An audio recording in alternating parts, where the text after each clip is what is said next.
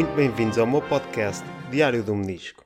Hoje vou trazer-vos algo diferente. Muitos de vocês já devem ter se perguntado como é que isto iria continuar, porque com pouco mais de 48 horas passadas no hospital, as histórias, mais tarde ou mais cedo, iriam acabar. E sim, é verdade. Para além disso, a minha recuperação está numa fase em que está estável, não, não há grande coisa para vos contar, o que torna o podcast um bocado inútil nesse, nesse aspecto. Mas apesar de tudo, o podcast tem tido uma, uma boa adesão e tenho recebido muito apoio por parte de todos os fãs e fãs esses que me mandaram várias mensagens e perguntas ao longo destes dias. E é essa a nova rubrica que eu vou aqui iniciar, que são perguntas dos fãs, que vou passar a ler e a responder a algumas delas.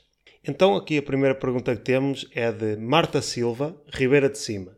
É muito aborrecido estar em casa tanto tempo sem fazer nada. Beijinhos, as melhoras. Obrigado, Marta. Eu não conheço a Marta, mas pela pergunta, a Marta parece uma pessoa bastante ativa e dinâmica. É assim, Marta, sendo sincero, é fácil. Para mim é fácil porque eu sou muito bom a não fazer nada. Sou muito bom a estar aqui no sofá, a ver televisão, a jogar um joguinho, ler um livro, ouvir outros podcasts, concorrência, claro. Mas, acima de tudo, o que me ocupa mais tempo é, é este podcast.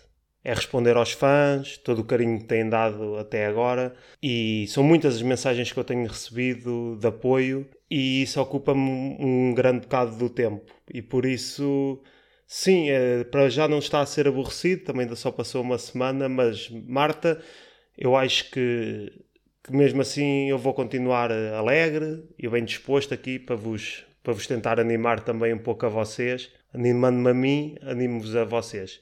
Já agora, muito obrigado também pelas melhoras e um beijinho para ti. A próxima pergunta que temos é de João Ramos, Santa Combadão. Estás a pensar continuar com o podcast até quando? Abraço.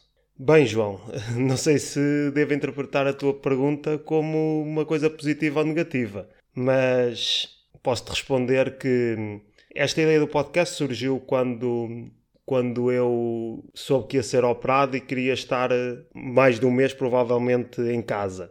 Quando soube dessa da operação, como disse, propus-me a mim próprio fazer este exercício. É um exercício que parece ao início fácil, mas é complicado. É complicado estar agarrado a um microfone a falar para uma sala vazia, quando na nossa cabeça sabemos que existem pessoas do outro lado a ver e que não temos o feedback diário, direto delas ao que nós estamos a dizer, porque podem ouvir passar dois, três dias e só quando nos enviam mensagens a dizer que correu bem, que estás a melhorar, é que nós temos esse tal feedback e que nos ajuda a melhorar dia para dia aqui no podcast. Pronto, posso, posso-te adiantar que em princípio Uh, acabarei com o podcast quando, quando voltar a, a, trabalhar, porque isto, pronto, ainda ocupa bastante tempo do, do meu dia. Uh, um abraço para ti, João, e obrigado por estares desse lado. A próxima pergunta que temos é de Ana Luísa Oeiras. Olá DM, sou médico ortopedista e sigo o teu podcast porque acho que é importante ouvir o lado dos doentes. Continua com essa tua força e boa recuperação. Muito obrigado, Ana. São estas mensagens como estas que me fazem, que me fazem continuar. Primeiro que tudo, Ana, espero que não tenhas votado no Exaltino em segundo, este foi um dos objetivos do podcast, não posso mentir, é ser o mais abrangente possível, ter o bastante público e público abrangente, não só pessoas que sofram da doença, como também, no teu caso, profissionais de saúde. Também, no, a meu ver, é importante que no século XXI exista uma melhor relação paciente-médico. Abandonar um pouco aquela ideia que o doutor é quem sabe tudo e quem, e quem quase tratado como um Deus que vem ainda dos nossos pais, dos nossos avós, e é importante, principalmente nas especialidades cirúrgicas, que os médicos também às vezes deixam um bocadinho, um bocadinho à terra. Porque nessas especialidades, e a ortopedia por acaso é uma delas, existe uma grande frieza por parte dos médicos para os utentes.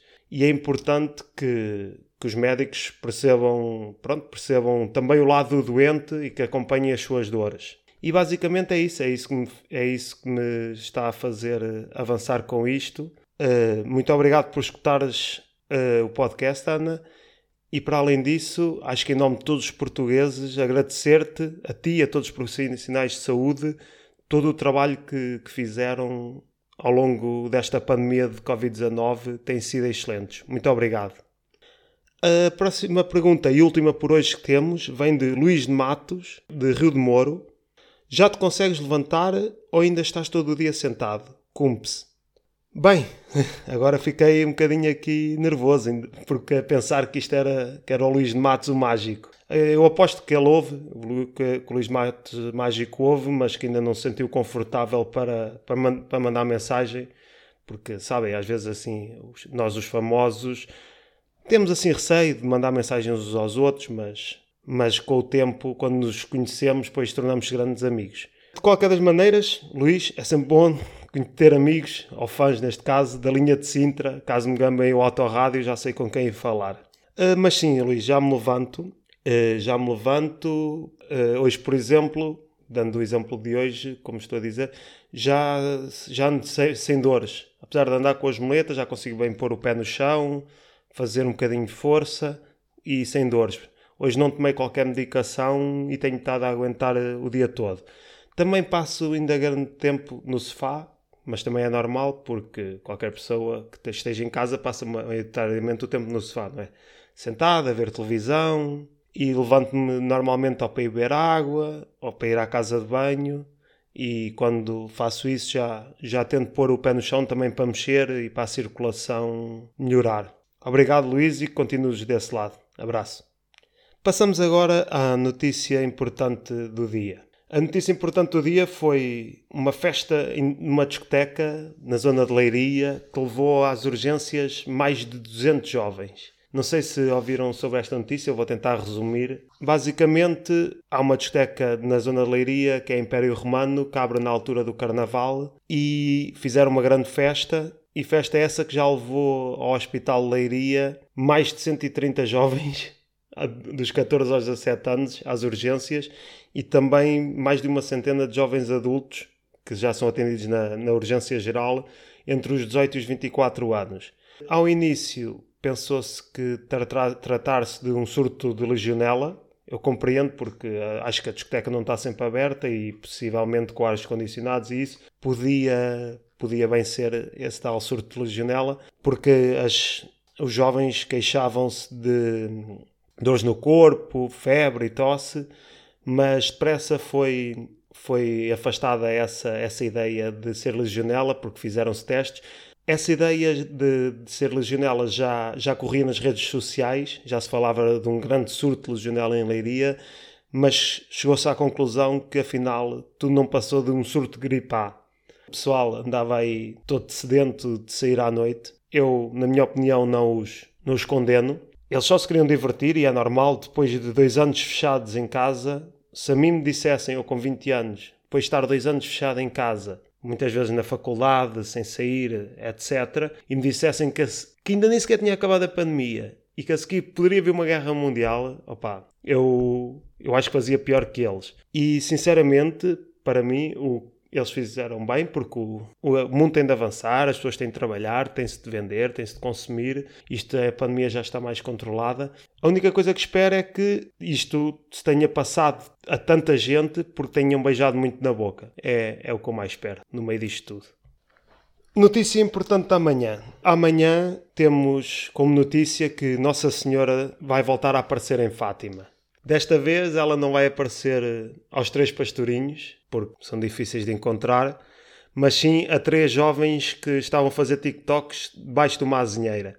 Uh, a primeira pergunta que a Nossa Senhora fez foi porque é que não cumpriram os segredos de Fátima, ao que os jovens não conseguiram bem responder, em que ela explicou que há muitos anos atrás, há mais de 100 anos, tinha pedido a consagração da Rússia ao Imaculado Coração de Maria e acabar com a guerra e, passados 100 anos, continua a Rússia a querer bater em toda a gente. Que raio é que se passa na cabeça dos russos? Não sabe se é a vodka, se é o pão da hóstia que está estragado, que fermenta no estômago, não sabe o que se passa.